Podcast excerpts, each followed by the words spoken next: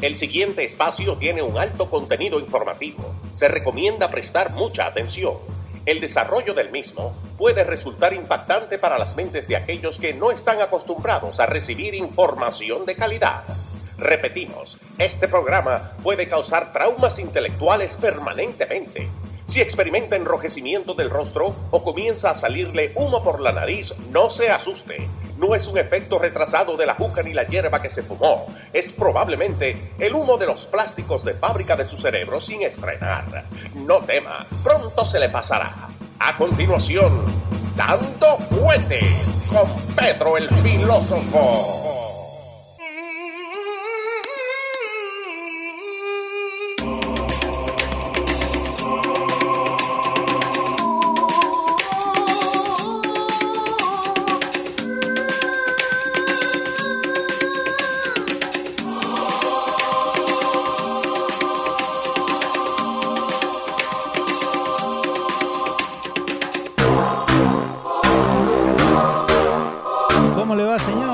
Buenas tardes, Leo Vilchis. ¿Cómo está usted? ¿Cómo están todos en Dando Fuerte Show?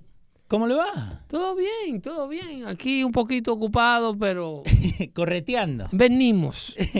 Venimos a hacerle entrega de, su show actualizado, acostumbrado, para que ustedes eh, estén informados. Sí, señor. No se olviden de nosotros, ¿eh? Tenemos acá la gente que está en el chat con nosotros, que está conectada, como Pablito Rock y el resto de la gente que está ahí, que nos está mandando saluditos. Así que denle compartir y déjenle saber a la gente que estamos acá. Bueno, eh, hay que hacer un paréntesis bien rapidito en el tema político porque esta noche es el State of the Union Address. Sí. Y Biden seguramente le va a hablar a la nación americana de todos los logros que ha tenido eh, con el gobierno chino y todas las cosas que han podido completar él y su hijo Hunter Biden en términos de éxitos eh, financieros económicos y todas las cosas buenas que han podido hacer para ellos y su familia. Eh, ¿Eso va en el sí, eso, eso, es esta noche a ah. las 8. Okay. Y también le va a ampliar y le va a decir un poquito más sobre eh, la situación con el espionaje chino en el territorio norteamericano por una semana. ¿Van a hablar del globo? Sí, es muy probable que le diga a la audiencia norteamericana que eso es parte de lo que él le permitió al gobierno chino hacer si él salía electo presidente, a cambio de toda la plata que le han dado. Okay. Eh, también le va a hablar al pueblo americano que no se asusten, puesto que ya China está en todas las esferas del Estado norteamericano, se ha robado todos los secretos del Estado norteamericano, manufactura y replica todo lo que América tiene registrado como propiedad intelectual debido a inversiones que se han hecho durante años y millones de dólares que se han invertido para desarrollar tecnología y cosas que aquí tienen marcas de las cuales son propietarias.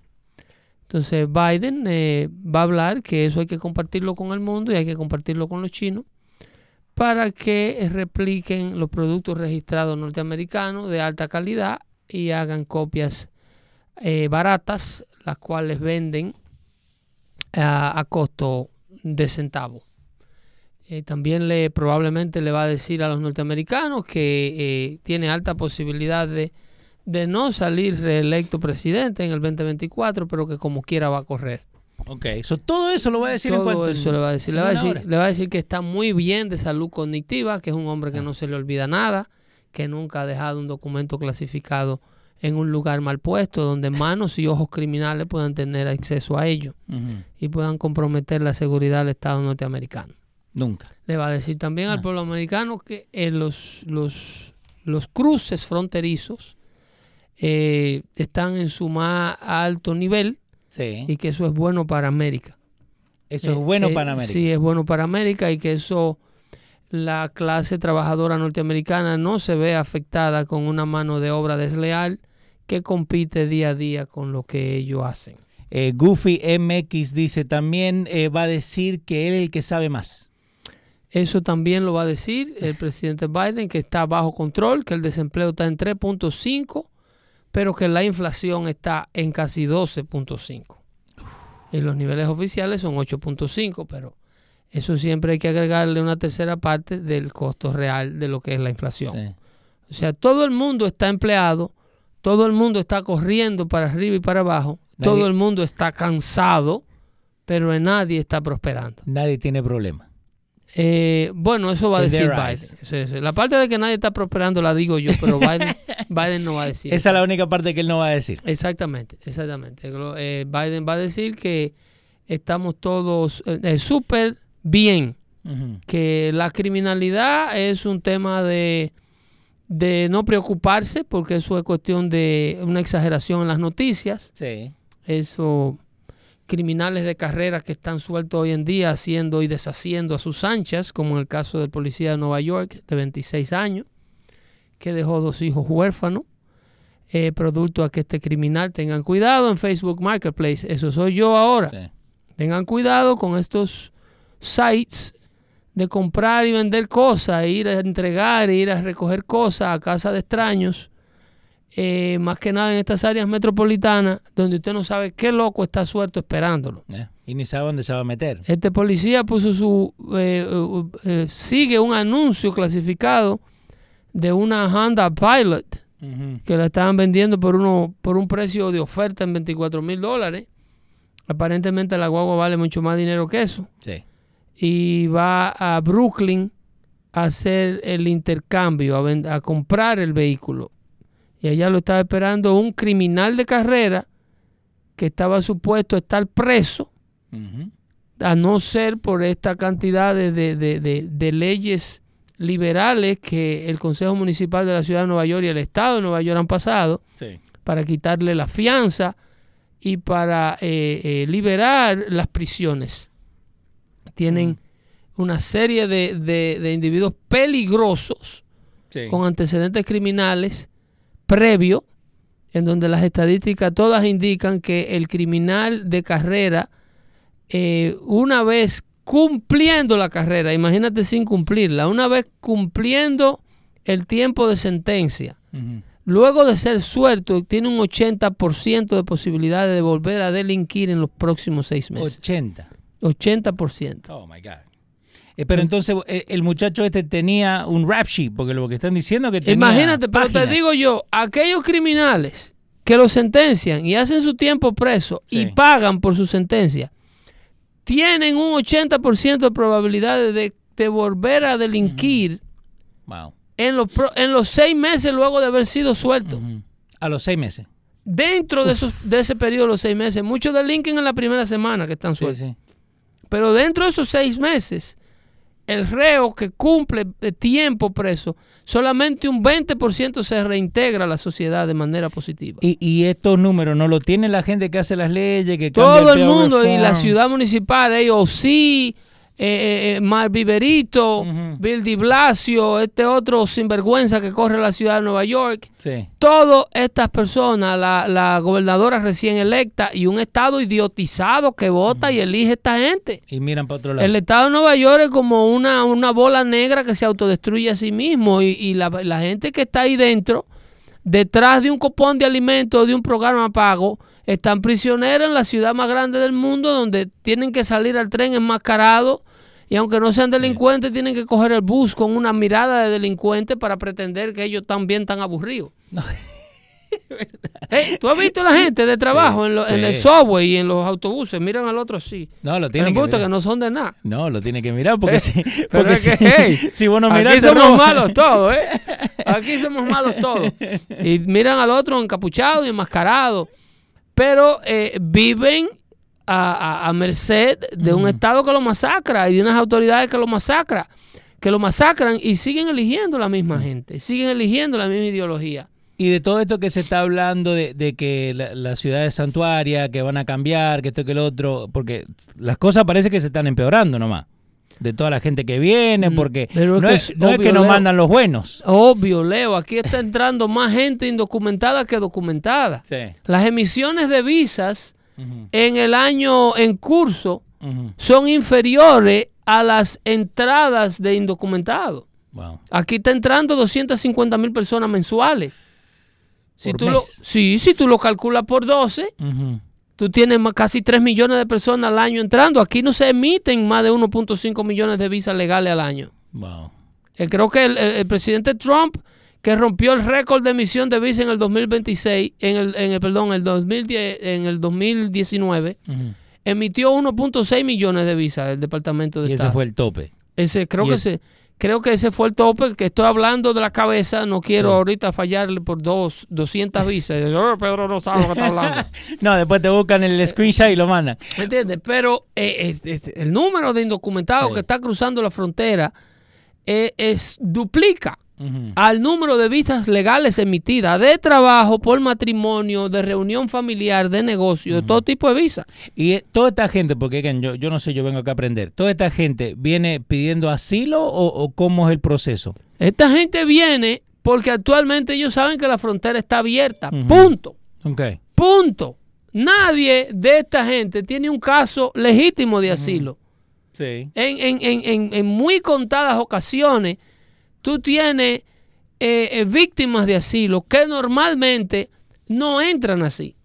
¿Cómo entran? Entran eh, eh, a través de organizaciones sin fines de lucro que procesan las peticiones de asilo en los lugares adecuados, ya sean los consulados vecinos, en países vecinos donde Sí. se refugian primero, y hacen un- un- el, pro- el- el- el- el protocolo regular como se pide el asilo.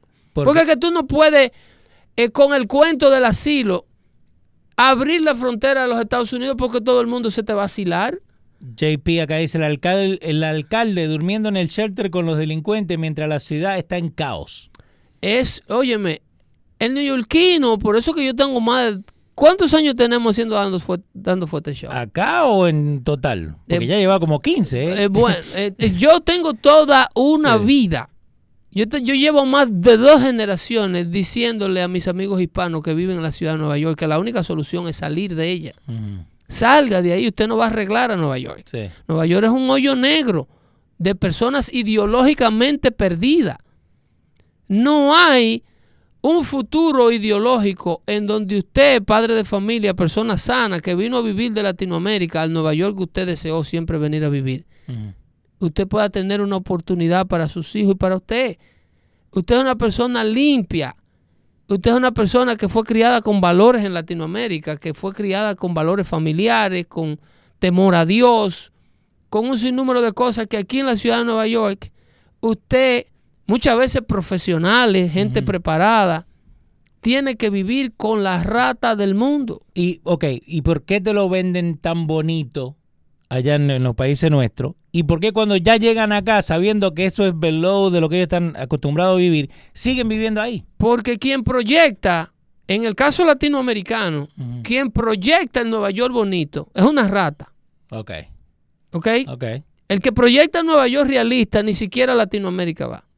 ok. Y si va, el local no se da cuenta que llegó.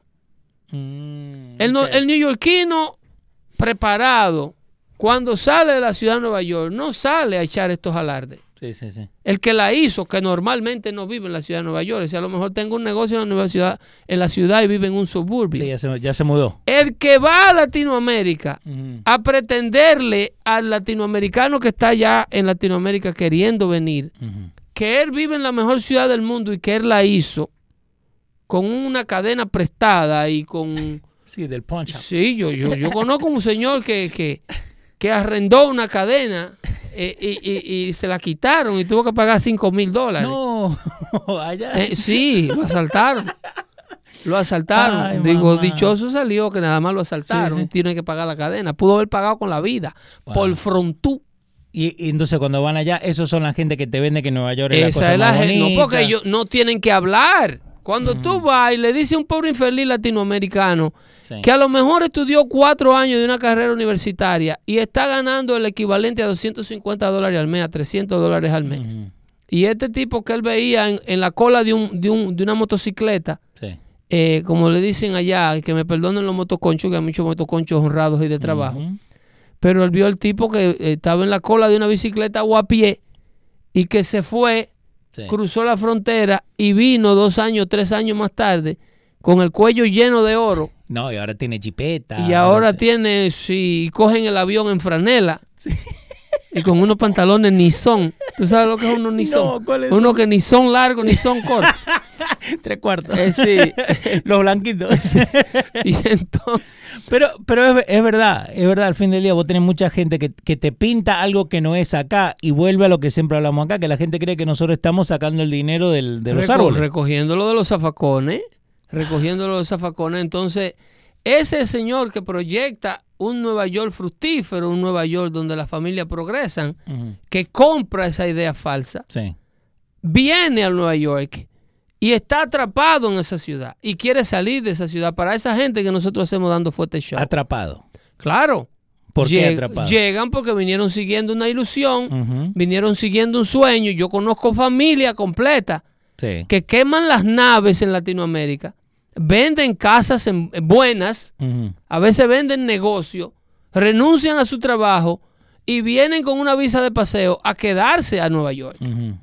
y descubren que es ilegal, que eh, sin una, sin inglés y sin una, sin un plan ni siquiera de poder integrarte a una vida normal, tú simple y llanamente estás destinado a, a, a vivir entre las ratas. A seguir el, el, el, el círculo. A vivir entre las ratas. Tú no puedes costear en Nueva York un apartamento donde vive la clase preparada neoyorquina. No, no Si tú vienes con ese estatus, tú tienes que pagar una renta en los edificios donde vive la misma gente que les regalan la renta, que les regalan el seguro de salud, que les regalan la comida y obviamente la calidad de vida a la que tú te vas a exponer, señor latinoamericano, que viene preparado, que tiene una capacidad, que tiene temor de Dios, que trae tu familia a integrarla a esto. Si ya lo hiciste, procura salir rápido de esas urbes. Y bueno, Porque te va a desgastar. Ahí te van a pasar. No, yo nada más vine por 10 años, dice la gente. Sí, por favor. Yo nada más vine por 10 años. Yo en 5 años me preparo y me voy de regreso. Sí. En ese hoyo negro se han pasado la gente 40 aquí y todavía no han encontrado con qué ir. Me voy con eh, dos millones de dólares para poder comprar lo que yo quiera. y No, yo retirarme nada más país. vine, yo nada más vine a buscar 5 millones de pesos. Eso, eso, Ah. eso es 100 mil dólares. Desde que yo ahorre 100 mil dólares me voy. Con 100 mil En dólares. la ciudad se lo come vivo. Sí. Se lo come vivo, los absorbe y después la vergüenza no lo deja regresar. Pero, ¿y vos no crees que, que no, no pueden salir al fin del día? Like, si uno de verdad se, se pone, porque mucha gente ha salido De la ciudad. de la ciudad. constantemente. Nuestros amigos que escuchan Dando Fuerte Show, nuestra gente que la hace constantemente, Sí. eh, eh, la hacen fuera de la ciudad, eh, pero es un porcentaje que busca la verdad. Es un porcentaje que no es la mayoría del latinoamericano, Ok. Pero que quiere darle una oportunidad a lo suyo, que ya se convenció de que en realidad ellos no son los que van a cambiar la clase hispana de la ciudad de Nueva York, que ellos tienen que cambiar ellos, que Nueva York va a seguir siendo el mismo hoyo negro Ah. Que siempre ha sido el sur del Bronx. Toda una vida ha sido el sur del Bronx. Nunca va a cambiar. Eso fueron unas tierras donadas por una familia, porque ya no aguantaban el crimen de entorno y se veían eh, eh, eh, prácticamente eventualmente se le iba a hacer imposible permanecer ahí. Y los mandaron ahí. Y eso es, yo estoy, yo estoy, sigo siendo yo el único millonario y me está cubriendo el crimen. Entonces eventualmente salieron por la puerta grande. Sí. Y fueron, eh, Brooklyn siempre ha sido, eh, Brooklyn, los sures de Brooklyn Los sures. siempre ha sido, ya está mejorando parte Sí, pero. con el tema del desarrollo de la comunidad judía, Ujú. Pero eh, Brooklyn y sus proyectos siempre han estado ahí, eso siempre ha sido un hoyo negro de personas que viven, comen y duermen, se reproducen y mueren, Y sigue el ciclo. y sigue el ciclo, Eh, mantenidos por el gobierno. sí. Reacción a Puerto Rico y dice, las personas pueden lograr salir de la ciudad si se lo proponen y tienen un plan. Eso es lo que lamentablemente la mayoría no tiene. Mira, a veces solamente hay que tener la convicción. Eso no necesita el, plan. el plan, bueno, un plan tú lo necesitas para todo. No quiero bajarle a lo que dice eh, eh, Reacción a Puerto Rico. Reacción a Puerto Rico. Eh, pero en realidad hay veces que tú lo que necesitas es la convicción de que tú no perteneces a esa clase. Ok. De que tú en tu Latinoamérica Yes. tenías dignidad. De que tú en tu Latinoamérica pertenecías a una clase social, que te congregabas en una iglesia, que tenías amistades, que ibas a una escuela, Sí, que tus hijos tenían hijos que pensaban como tú piensas. exacto. Con eso basta para que te quede mal y empiecen a hererte los, los elevadores. Porque lo que Mm. pasa con el latinoamericano que llega es que se empieza a adaptar a la miseria humana que vive en esta Va sociedad. bajando su estándar. Y va resignándose. Y ya la peste a miau que tiene el elevador del edificio del proyecto donde él vive Sí. comienza a olerle. Ok. ¿Tú me estás entendiendo? Sí, sí, sí. Que las cucarachas que pasean el counter de la cocina Ajá. dejan de molestarle. Eh, Y, y empieza a adaptarse a vivir al entorno y alrededor de las cucarachas y guarda los cubiertos en la nevera. Yo he ido a casa donde los cubiertos Sí. hay que tenerlos en la nevera. Sí, sí, sí. Igual que el pan. Porque igual- tú comételo por la mañana, te lo, tú sabes que te lo está comiendo bautizado de todo tipo de, de- de roedores Wow. y demás guaguitas aromáticas que pasan por el counter. De tu cocina. ¿Entiendes? Entonces, eh, es una situación de la que el latinoamericano debe estar consciente. Es una condición de, o sea, es un acto de conciencia. Sí. La planificación, sí, perfecto. Pero hay veces que hay que emprender solamente con, con las ganas. Y, y la carga se va emparejando en el Sí. camino. Ok. ¿Entiendes? Tome la decisión y diga, no, de aquí no vamos mañana. Y puedes ir De cambiando. aquí el no plan. vamos el mes que viene y Nice. eventualmente tú te vas adaptando a lo mejor. Dice, a lo bueno me acostumbro, a lo malo me adapto. Eh, Iván Emilio García dice, y huele a bom y a hierba.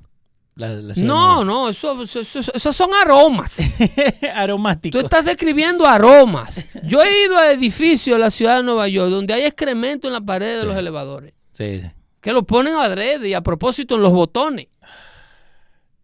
Pero, pero por eso, pero uno, uno mismo va bajando su estándar de vida. Porque Tú te acostumbras a darle cinco bloques a la manzana para estacionarte de noche. Cuando llega del trabajo a las 12 de la noche, te dan las 2 de la mañana y dices, no, yo a las 2 y media consigo un parqueo.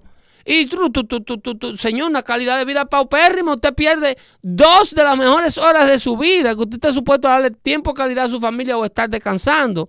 Usted la pierde dándole vuelta a un bloque para encontrar un estacionamiento que con suerte lo encuentra a cinco bloques de donde tú vives. No, y después tenés que levantarte a las 8 de la mañana para mover el auto porque con, pasa la barredora. con una temperatura 3 bajo cero, Sí. a veces envuelto en una bata de dormir. Yo los he visto. Eh, vos dijiste algo apenas entraste y, que, y me quedó picando de que mientras más tecnología tenemos, menos tiempo. Pero eso también es Eso parte fue de fuera eso. del aire. Sí, sí, pero eso, Eso. eso también tiene mucho que ver con lo que acaba de decir ahora.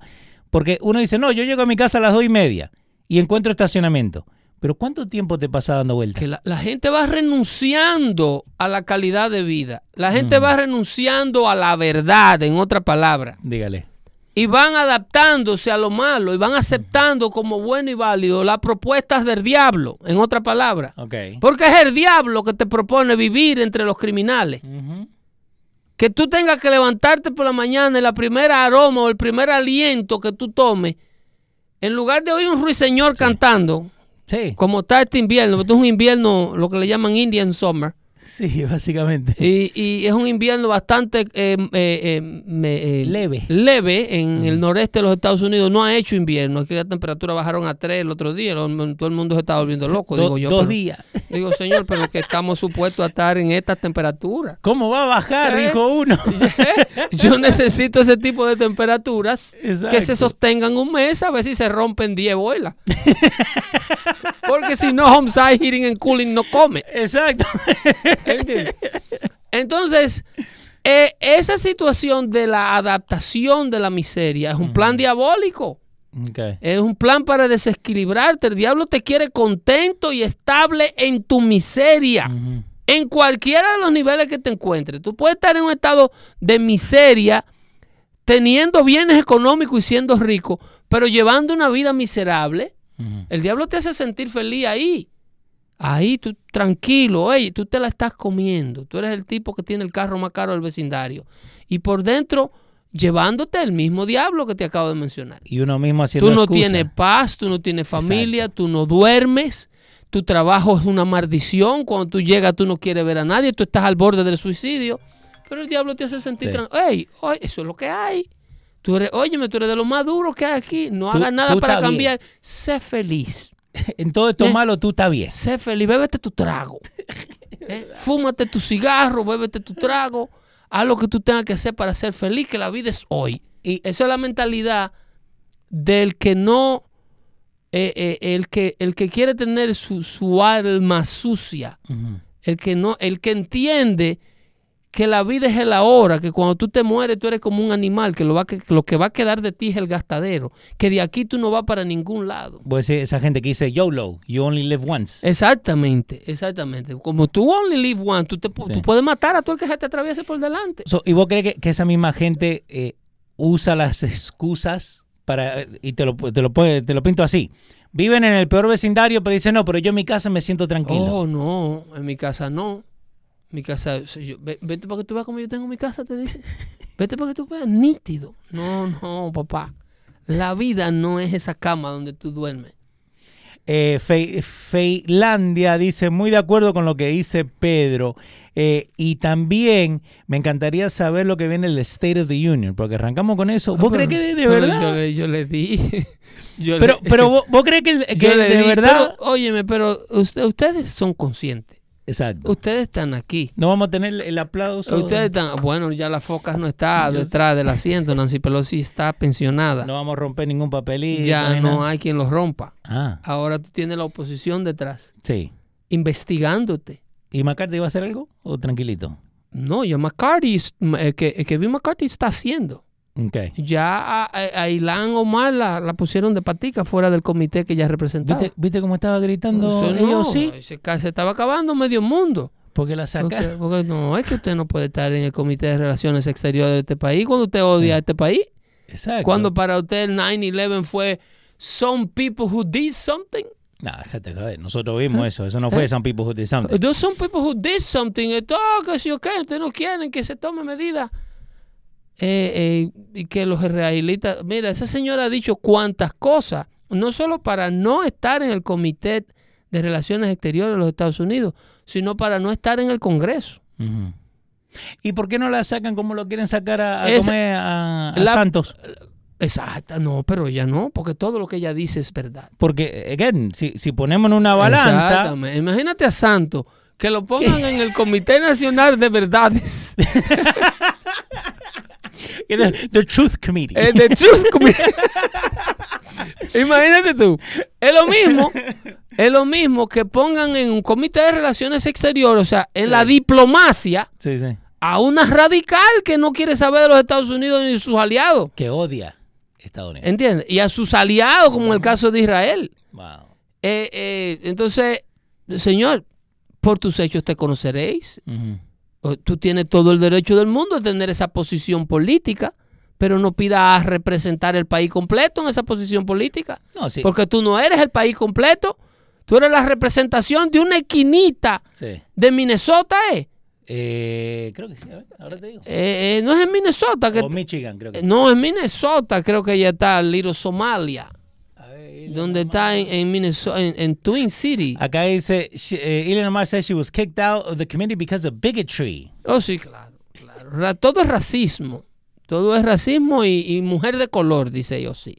Esto es un ataque republicano. De Minnesota. De Minnesota, sí, Minnesota, the fifth congressional district. Sí, eso es Little Somalia. Sí. Ahí son todos refugiados somalí, incluyéndola a ella, que vino a vivir a este país y se le otorgó una ciudadanía como un acto de compasión, eh, eh, porque estaba en condición, esos son los verdaderos refugiados, los verdaderos exiliados eran eso. ¿Te acuerdas cuando la hambruna de Mogadishu? Sí, sí, sí, sí, Mogadishu, sí me acuerdo. ¿Te acuerdas cuando el Black Hawk Down, la famosa película aquella que hicieron? Que Bill Clinton mandó una brigada de 20 muchachos a, a combatir los primeros, las primeras víctimas de Al militares fueron esas. Que en la película no te explica por qué es que lo mandan a los muchachos. te explica nomás que ya están ahí. él estaba muy ocupado solo en la Casa Blanca con Mónica Lewinsky. Estaba ocupado. Y no le prestaba atención militar lo mismo que hace este hombre. Lo mismo que ha hecho este a mayor escala con el caso de, de Afganistán. So, ok, so, pero voy a decir de, de Omar, right? Al fin, ¿qué pasó con el que estaba casado con el hermano? Que toque el otro. Todo eso es cierto. Ok, pero entonces, again, volvemos a la balanza. Ilan Omar tiene causas probables, multicausas probables para no ser congresista. No para no estar en un comité del Congreso, es para no estar en el Congreso. Oh, Lo que pasa es que no se presta el tiempo suficiente para hacer este tipo de investigación sin que todos estos payasos de la prensa pongan el hecho como un tema racial, no un tema de investigación de la integridad del cuerpo legislativo muy importante de este país. Sí, porque esa palabra de bigotry es, pesada. Que la empiecen a tirar Eh, así. Óyeme, y los blancos y estos viejos republicanos le tienen un miedo a esa palabra. Sí, sí, no es. Cuando le hablan de bigotry o racism, ellos dicen, no, está bien, haz lo que tú quieras, eso no me diga eso. Igual que el policía, el- los cinco policías que mataron al afroamericano, no han dicho nada. ¿eh? No. No George Floyd, nada. No, no, no, no, porque esos son de ellos. ¿A quién van a acusar ahí? Exacto. Eh, son cinco morenos matando a morenos. Ah. Entonces, ¿a quién van a acusar ahí? Ahí no hay prensa, no hay ventaja, no hay partido político. Eh, Goofy MX dice, mientras uno en su casa, volviendo a lo que estamos hablando recién, mientras uno en su casa está tranquilo, lo que pasa afuera a uno no le importa. De lo que estábamos hablando recién de cuando uno eso está en eso es un error muy grande. Eso es vivir en una burbuja. Ok. La definición de eso es tranquilidad personal a costa de no tener vida social. Tus hijos tú no puedes trancarlos en tu casa. Tú tienes que tratar y procurar de tener un ambiente donde tus hijos estén seguros fuera y dentro de tu casa. Porque aunque vos lo tengas en la burbuja, tenés que mandarlo a la escuela. Tú no puedes, óyeme, tú no puedes porque tengas un apartamento bien amueblado y tengas un carro caro y tengas un trabajo bueno, hacerte de la vida gorda, ah, pe- perdón, de la vista gorda, Sí. cuando tú vienes pidiéndole excuse me, excuse me, excuse me a todos los vendedores de droga del punto que están en, la puerta de tu edificio. O tenés que mirar para abajo para Te- no... no, tenés que venir eh, eh, eh, tratando de no chocar con los velones, de los velones que le ponen al que mataron anoche y al ramo de flores que le ponen Sí, sí, sí, dígalo. a la que mataron ayer, Sí, que la sí. mató el novio arrebatado. Sí, es verdad, dígalo. Y este con 400 velones en esta cera, que la pila de cera es de este grueso. Es verdad. ¿Entiendes? Ese, ese es el espectáculo que se ve.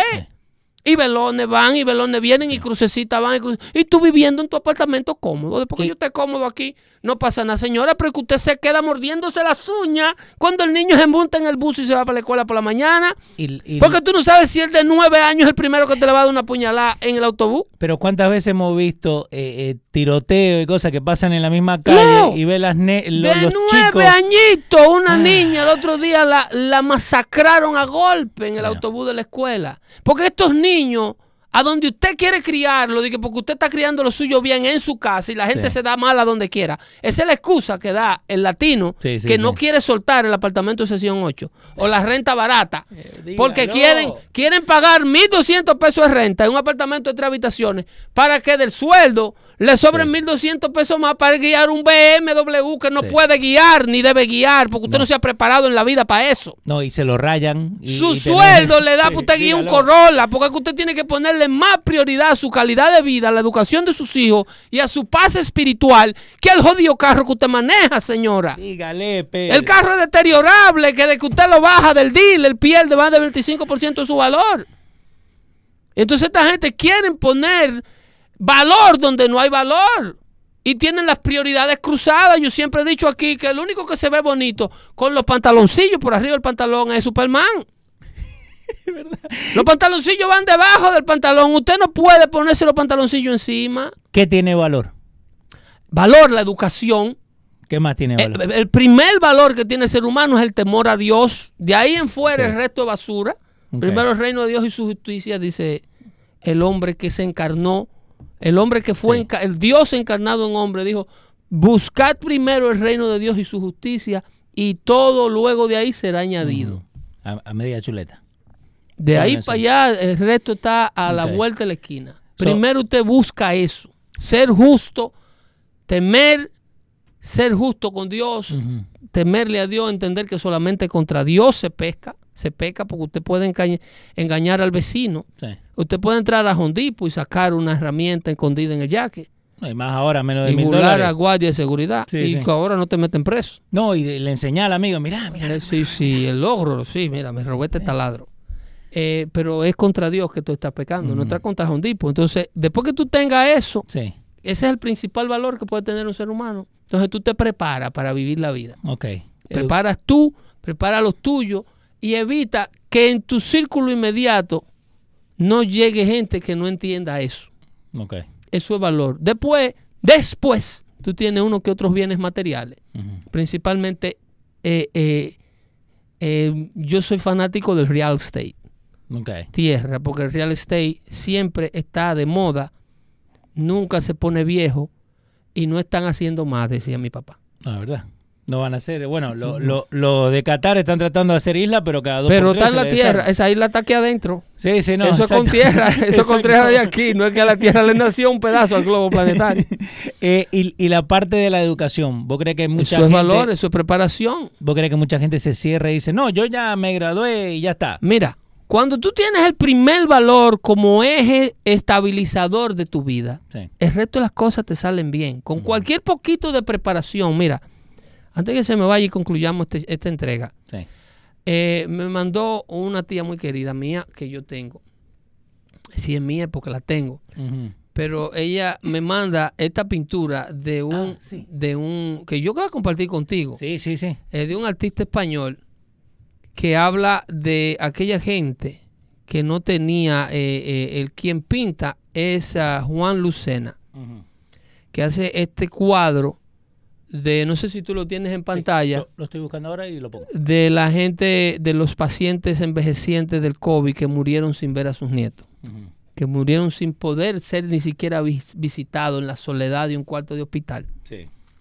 Y entonces ellos hablan del el valor de estas cosas en, e, en, esa, en ese, en el análisis de la pintura. Dice, esta pintura fue realizada en honor a todos los abuelos que murieron durante, la, durante el periodo del COVID y que no pudieron despedirse. despedirse perdón.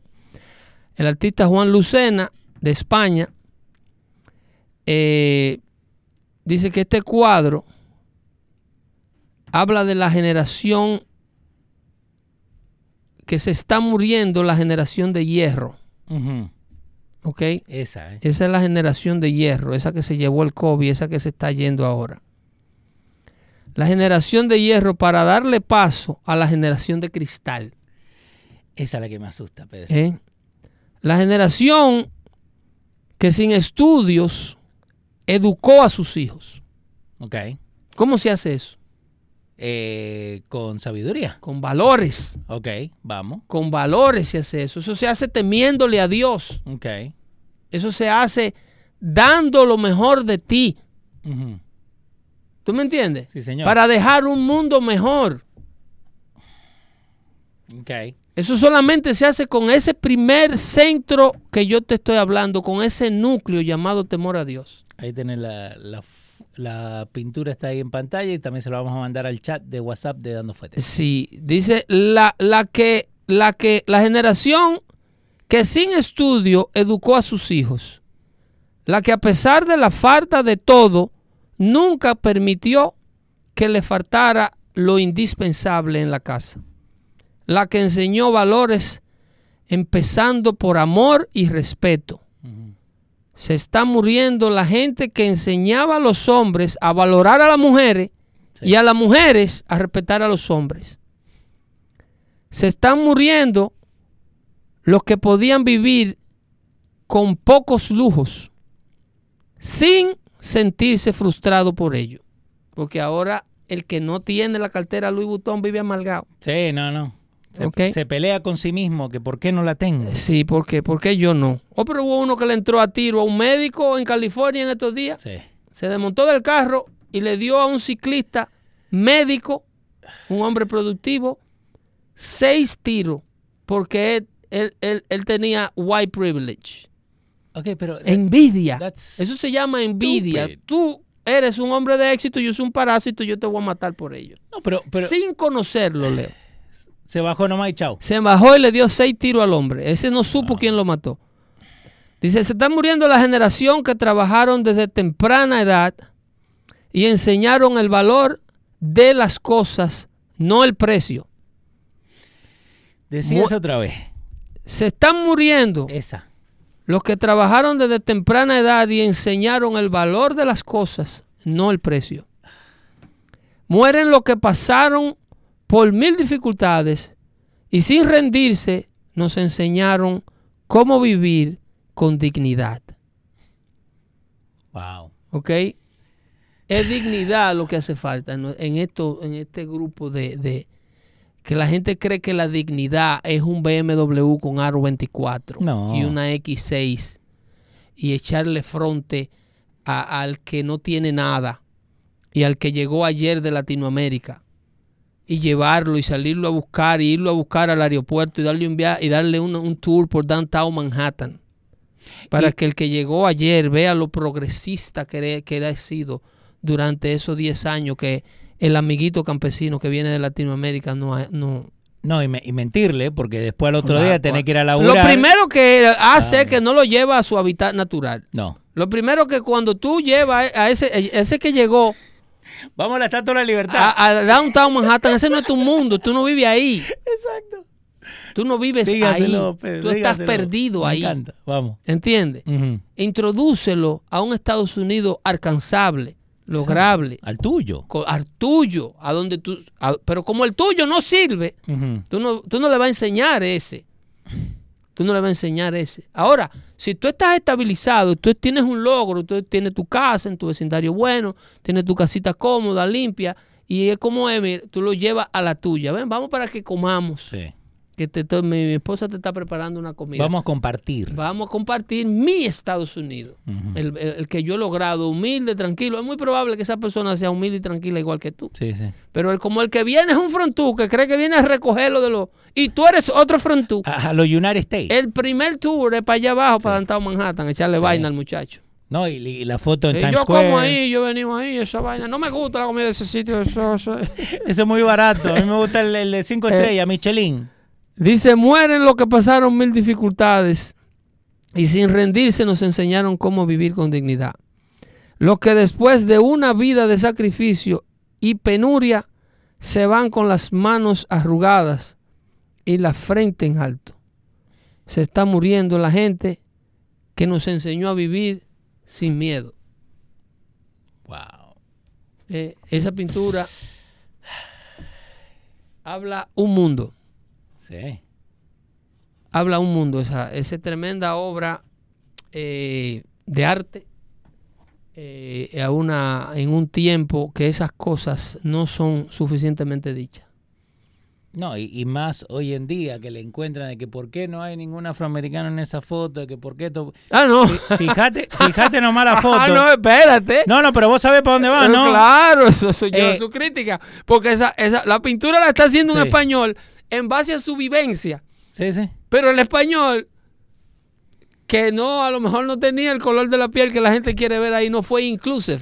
Pero fíjate, No fue inclusive, porque ahí no hay ni niñitos sí. eh, de color. A pesar de que hay un hito pelito negro, que sea, a lo mejor puede ser Sí, hispano. ese puede ser. Ese. Pero mira como tú de una vez le ensuciaste. No, no, no, porque Yo a, entiendo. a lo que voy es, es lo que vos acabaste de leer. Yo entiendo. Es powerful, It is. right? It is. Ti- Vos me lo mandaste, yo lo leí, ¿me entendés? Y, y, eh, el poder que tiene por las palabras que tiene. Pero esa, esa pintura es mucho más eh, poderosa que lo que acabas de leer. Porque fíjate toda esa gente, fíjate toda esa gente que gracias a ellos nosotros estamos acá hoy en día. Gracias a ellos, gracias a tu tía, gracias a tus abuelos, gracias a, la- a toda la gente que nos escucha, gracias a esa gente nosotros estamos acá. Y a veces nos olvidamos de darle gracias a esa gente. sí. Y los, y los que. Y la generación de cristal Sí. está dando a luz.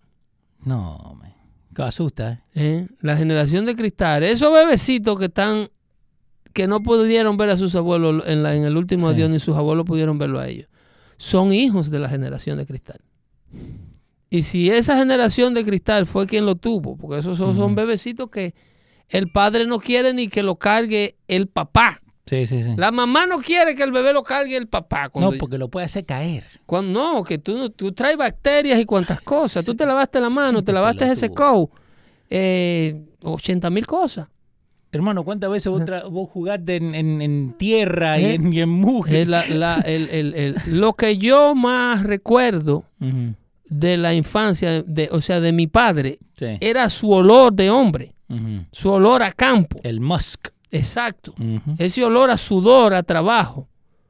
Mi A, ye- papá- a hierba recién Mi cortada. papá tenía una motocicleta grande Nice. y me montaba en el tanque de la motocicleta. Sí. Sí, cuando él llegaba del campo. Él tenía un Jeep Land Rover de unos viejos que habían de aluminio. Ok. Y él llegaba, si estaba usando ese Jeep, eh, en- sa- salía a hacer cualquier diligencia en el pueblo, en, el en la motocicleta que tenía. Y te llevaba. Y, y si yo andaba por ahí o lo veía, me montaba en el tanque. Y ese olor a hombre eh, Sí. laborando, esa, todas esas bacterias que él me pasaba, eran lo que me hicieron eh, fuerte. Sí. Esta generación de cristal que todo hay que dárselo, que Y todo hay que y- buscárselo, que no se le puede hablar duro porque se ofenden. Y lo que te enseñó. Están pariendo esos muchachitos que están ahí agarrados del vidrio. Y esos no son de cristal, no, esos van a ser de agua. Eh, eh, no, y todo es bullying. Todo, eso van a ser de agua, te digo. Eh, acá Iván Emilio dice, yo me acuerdo de mi abuelo, un caballero de punta a punta. Eran gente que no ofendían. Sí. Eran gente que no, hablan, no hablaban mucho para no ofender. Y si se ofendían, para tú ofenderlo a ellos, tenía que darle por la cara. Elegían sus palabras Claro. eh, eh, cautelosamente. Pues claro, cuidadosamente. Sí. Cuidadosamente era todo el porque todo giraba, el núcleo era el temor a Dios. Sí. Todo el mundo tenía una fe.